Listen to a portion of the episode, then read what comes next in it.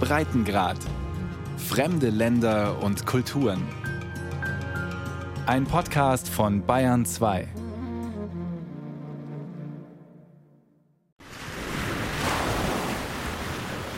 Ein Blick ins Nichts. Nichts als Wasser.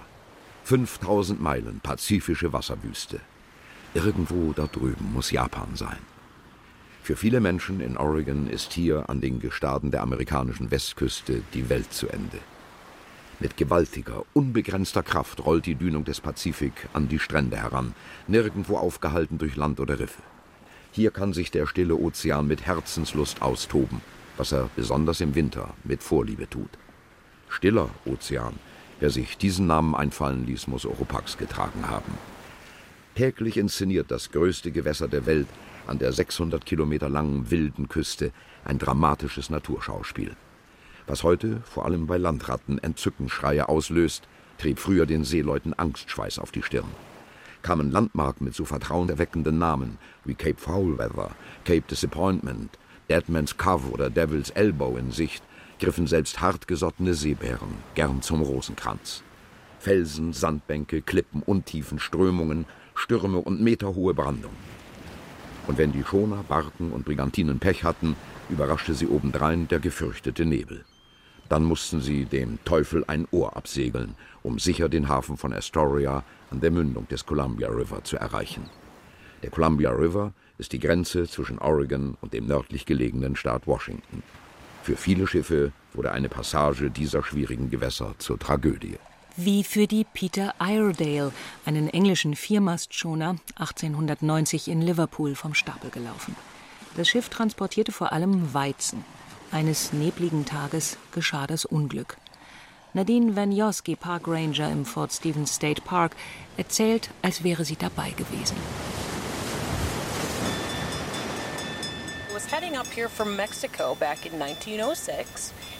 Im Jahre 1906 kam das Schiff auf dem Weg von Mexiko nach Norden hier vorbei. Kurz nach Mitternacht befahl der Kapitän alle Mann an Deck. Es war sehr neblig. Das Schiff trieb auf die Mündung des Columbia River zu.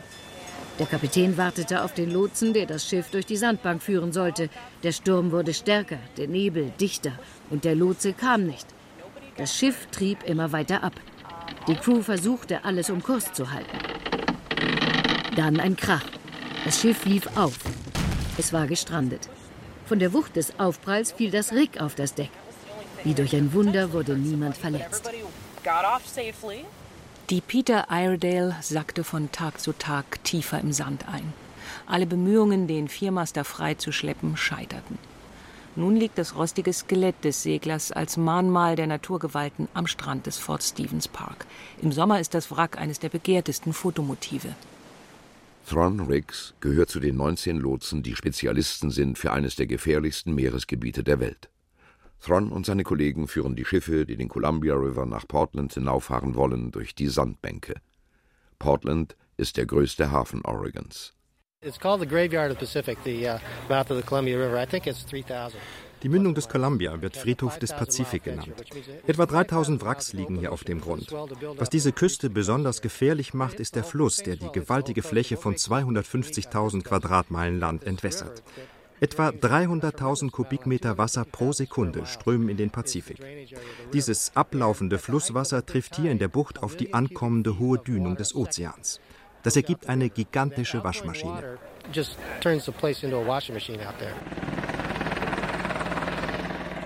In Astoria unterhält die National Coast Guard, die Küstenwache der USA, eine große maritime Station. Mindestens einmal im Jahr, wenn das sehenswerte Columbia River Maritime Museum im Mai Geburtstag feiert, zeigen die etwa 300 Marinepolizisten der Region, was sie können. Seenotrettung ist ihre wichtigste Aufgabe. Vor mehreren hundert Menschen, die an der Pier des Columbia River stehen und sich die frische Brise um die Ohren wehen lassen, demonstriert eine Hubschraubercrew, wie ein Mann sicher und schnell aus Seenot geborgen wird. Einer der Helfer seilt sich aus dem Helikopter ab sichert den Schwimmenden mit Hilfe eines Gurtes und schwupp werden die beiden an Bord gehievt. Die Übung steht unter dem Kommando von Walter Rieger. Er ist der leitende Offizier in Astoria und Commander des Flaggschiffs der National Coast Guard in Oregon, der Steadfast, einem mit Technik vollgestopften Schnellboot. Auf der Brücke der Steadfast verfolgt der deutschstämmige Kapitän die Arbeit seiner Männer. Seenotrettung sei nur ein Teil der Aufgaben der National Coast Guard, sagt Walter Rieger. Grundsätzlich hat die Coast Guard die Aufgabe dafür zu sorgen, dass die Gesetze auf hoher See eingehalten werden. Dazu gehören auch der Kampf gegen Drogenschmuggel und die Überwachung der Fischerei. Wir sind auch verantwortlich für die maritime Umwelt und damit zuständig, wenn es mal eine Katastrophe auf hoher See gibt. Und wir müssen zudem dafür Sorge tragen, dass die Navigationssysteme und Hilfen an allen Küsten und schiffbaren Flüssen der USA funktionieren. Und schließlich sind wir auch noch verantwortlich für die Sicherheit in den großen amerikanischen Häfen. Während der Seenotrettungskreuzer an der Pier seine starken Motoren anwirft, rät Commander Rieger, den Leuchttürmen Oregons einen Besuch abzustatten. Für deren Betrieb sei die National Coast Guard ebenfalls zuständig. Und schön seien sie. Geradezu maritim romantische Augenweiten. They're all automated these days. Uh, we don't have anybody who actually lives in the lighthouses anymore. Sie arbeiten inzwischen alle automatisch. Wir haben niemanden mehr, der in den Leuchttürmen lebt. Unser Leuchtturm-Navigationsteam kontrolliert aber regelmäßig das Feuer. Wenn etwas kaputt ist, wird es ersetzt. Hier an der Westküste gab der letzte Leuchtturmwärter 1984 seinen Job auf. Jeder Leuchtturm hat ein eigenes, unverwechselbares Feuer. So können die Seeleute, die draußen auf offener See navigieren, diese Leuchttürme identifizieren. Wenn sie dann in ihre Seekarten schauen, wissen sie genau, wo sie sich befinden. Außerdem markieren sie Hafeneinfahrten und die Einfahrten in Kanäle. Leuchttürme sind allerdings nicht mehr so bedeutend wie früher. Heute verfügen ja fast alle Schiffe über Radar, viele auch über das Satellitennavigationssystem GPS.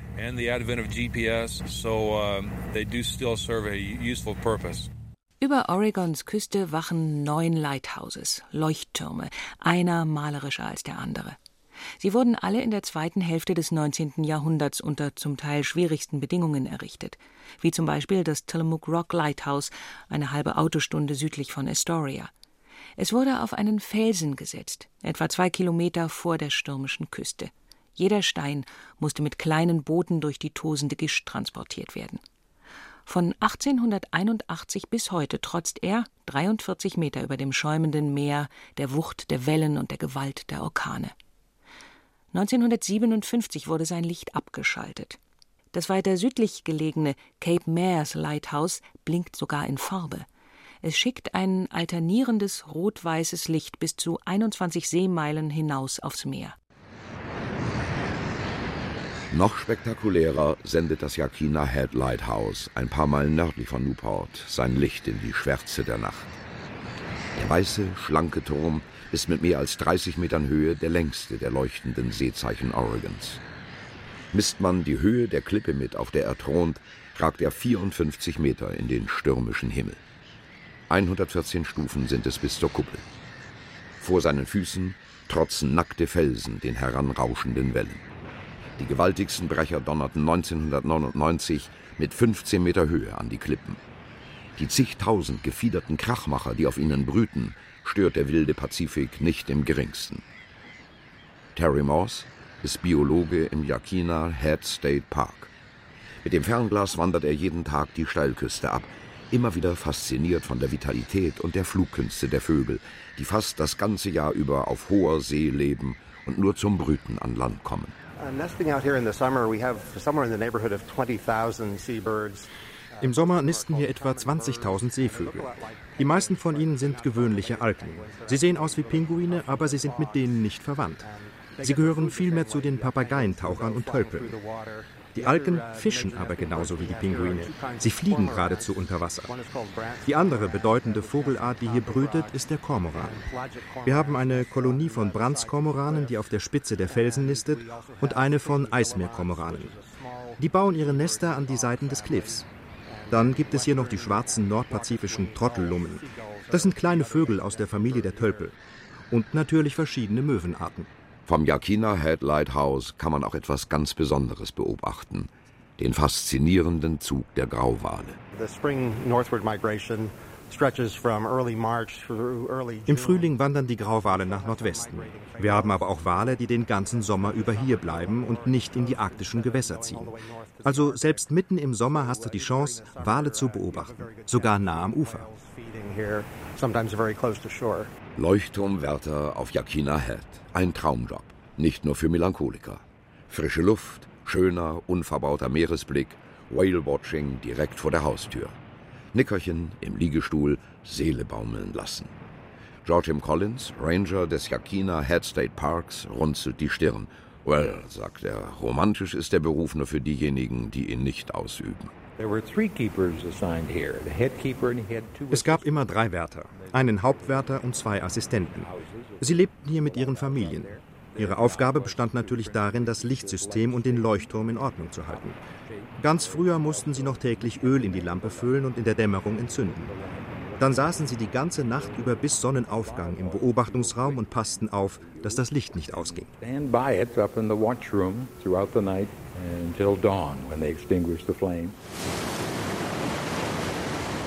Sie wachten bei Wind und Wetter.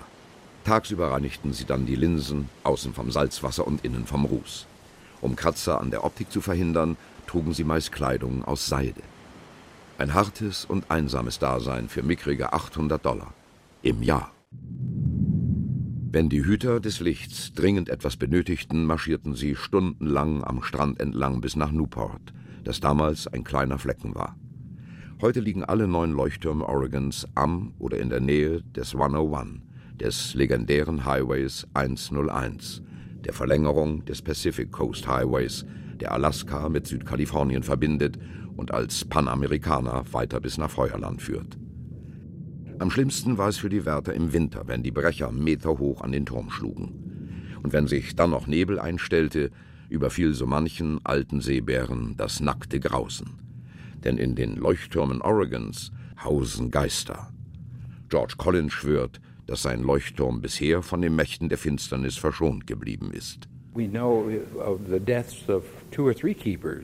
Wir wissen, dass hier zwei oder drei Leuchtturmwärter gestorben sind, also einer während des Dienstes. Wir wissen auch, dass einer seiner Nachfolger beunruhigt war, dass dessen Geist zurückkommen und den Leuchtturm unsicher machen könnte. Deshalb hatte er immer eine Bulldogge bei sich. Er nahm den Hund sogar bis nach oben in die Kuppel. Aber er hat diesen Geist nie zu Gesicht bekommen. George hat aber davon gehört, dass es ein paar Meilen weiter südlich im Yakina Bay Lighthouse spuken soll. Das sagt er mitten am Tag und stocknüchtern. Das Yakina Bay Lighthouse liegt auf der nördlichen Seite des Yakina River, benannt nach einem Indianerstamm, der früher, vor dem Eintreffen der Weißen, in dieser Region lebte. Es ist der zweitälteste Leuchtturm an der Oregon Coast. Obschon seine rote Lichtkuppel auf See von weit her zu sehen ist, war der Turm nur kurz in Betrieb – von 1871 bis 1874. Und wie es der Teufel so will, plötzlich ziehen Nebelbänke vom Pazifik und vom Fluss herauf. Dichte Schwaden wabern über den Highway der Highlights, wie der 101 auch genannt wird, und verschlucken die grandiose Bay Bridge von Newport. Und plötzlich eine eigenartige Stille. Selbst die Möwen halten ihren Schnabel. Nur das Nebelhorn an der Yakina-Mündung tutet, damit die Fischer wissen, wo es lang geht. Viele haben offenbar nicht richtig zugehört. Vor der Küste Newports liegen 20 Wracks auf dem Meeresboden. Wie es heißt, finden einige der toten Seeleute keine Ruhe. Ihre Seelen geistern in nebligen Nächten umher.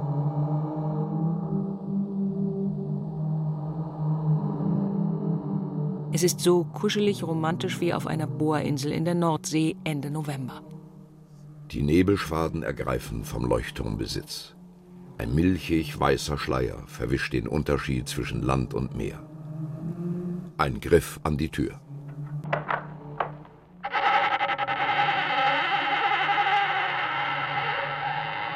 Schwer öffnet sie sich. Ein kalter Luftzug strömt durch das Gemäuer. Ein Schrei, ein Knacken, eine nackte Hand greift nach dem Besucher. Beim Holzbein Captain Ahabs. Es ist die Hand von Carolyn Colbert. Sie hilft über die Baustelle hinweg, die Handwerker hinterlassen haben. Schreck, lass nach. Erleichterung, aufatmen. Wohl zu viele Gruselfilme gesehen. Der Leuchtturm, Geschmackvoll heimelig, im Stil der guten alten Zeit möbliert, wird gerade renoviert. Tatsächlich aber treibt im Yakina Bay Lighthouse ein Geist sein Unwesen. Carolyn passt auf, dass Muriel, so heißt das weibliche Gespenst, bei den Besuchern nicht allzu viel Gänsehaut verursacht. The girl's name was Muriel, a beautiful, delightful young lady who was quickly taken in by the town.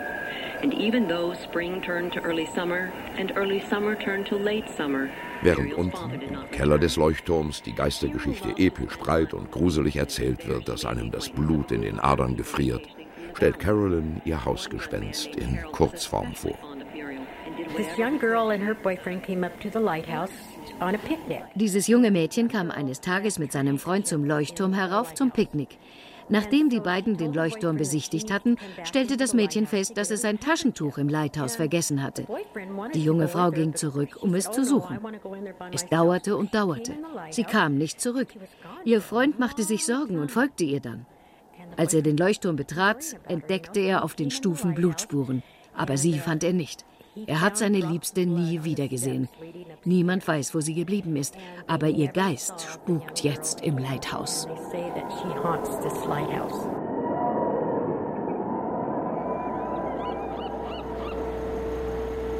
Am nächsten Morgen lichtet sich allmählich der Nebelvorhang und gibt den Blick frei auf eine malerische Hafenkulisse. Hauptpersonen auf der Naturbühne sind Fischer, die gerade in den Hafen von Newport heimgekehrt sind und ihren Fang anlanden, sowie freche Möwen, die lautstark ihren Anteil fordern. Per Seilwinde werden tropfende Plastikkisten von der Miss Sue, einem 30 Meter langen Trawler, auf den Kai befördert, gefüllt mit frischem Seelachs und mit Makrelen. Während die Möwen sich schon bis an Bord der Messou gewagt haben und die Netze nach Fischresten absuchen, tauchen plötzlich prustend acht bärtige Gesellen aus dem Wasser auf, schwingen sich auf dem Bootsteg vor dem malerischen Fischereischuppen und verlangen ebenfalls lautstark nach Frühstück. Mit Blick auf Hafen, Bay und Bay Bridge gehört Newport mit seinen 250 Krabbenkuttern, den vielen Restaurants und dem Oregon Coast Aquarium, in dem Filmwahl Kaiko fast drei Jahre zu Hause war, zu den beliebtesten Städtchen entlang der Oregon Coast. Auch wegen der Möglichkeit, die vorbeiziehenden Grauwale zu beobachten. Ein favorisierter Ausguck ist Georgie's Beachside Grill. Beim Dinner kann man den Sunset bewundern. Und wenn plötzlich jemand Spouts schreit, zu Deutsch Fontänen, und Oh, look, Whales, dann wird schon mal das Steak kalt. Noch ein paar Meilen bis zum nächsten Gespensterwohnheim. In der Elsie Bay bei Walport haben Mond und Sonne das Meer aus dem Verkehr gezogen. Es ist Ebbe. Und bis das Wasser wieder dort ist, wo es hingehört, warten Krebssammler im schlickigen Watt. Die einen nehmen Spaten und Körbe zu Hilfe, die anderen spitze Schnäbel. Reiher, Austernfischer und Möwen haben sich an den Prinen aufgereiht. In der Yachards Bay gibt es nichts zu fischen. An den langen weißen Stränden von St. Peter-Ording aus Maßen ist kein Mensch weit und breit. Nur gebleichte Skelette, Baumleichen. Die Brandung hat das Treibholz aufgeschichtet zu Scheiterhaufen. Gischtfetzen schießen auf die Dünen zu, Salzwasserdunst verklebt die Brillengläser, Sand peitscht gegen die Haut.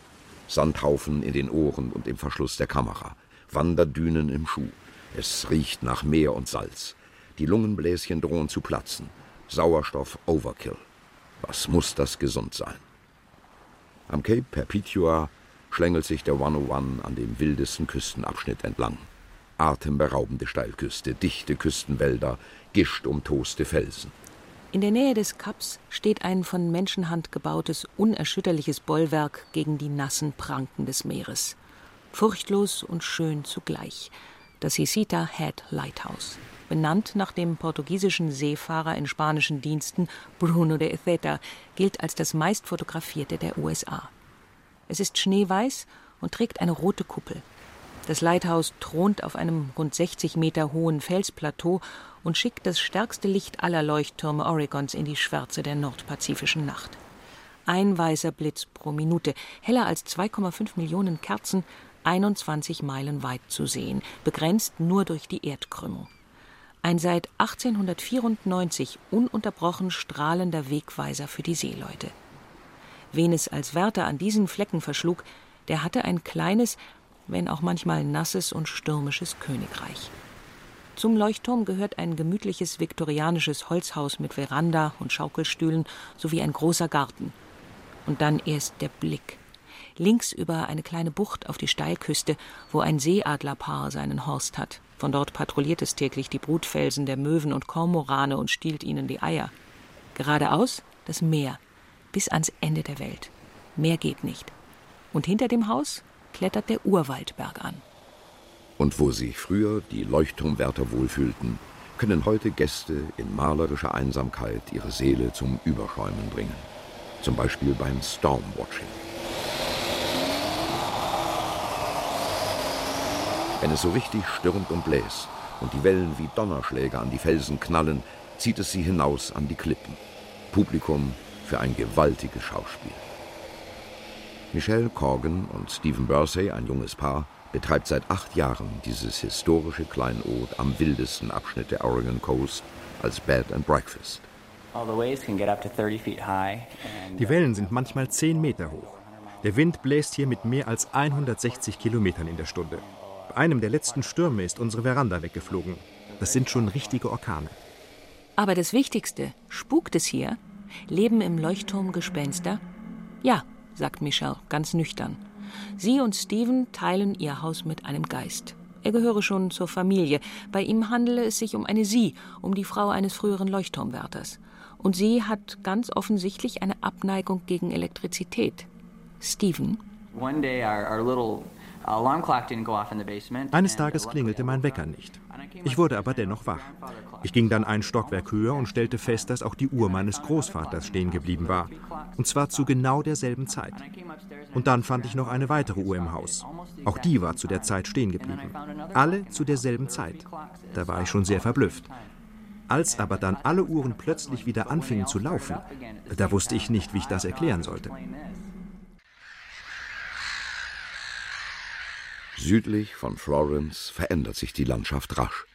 Fast nahtloser Übergang von nordischer Felsenküste in afrikanische Wüste. 100 Kilometer Sanddünen säumen die Küste. Die mehr als 200 Meter hohen Sandhaufen sind Teil der Oregon Dunes National Recreation Area, einem riesigen Spielplatz für erwachsene Männer. Gern brettern sie mit Buggies durch die Oregon Sahara. Über die Winchester Bay und die zig Millionen Austern, die hier gezüchtet werden, wacht das Amqua River Lighthouse. Hier gibt es keine Geister, wird berichtet. Alle ausgestorben. Vor der Küste lauert eine gefährliche Sandbank, wie eine Seeschlange auf unvorsichtig gesteuerte Schiffe. Viele hat sie verschlungen.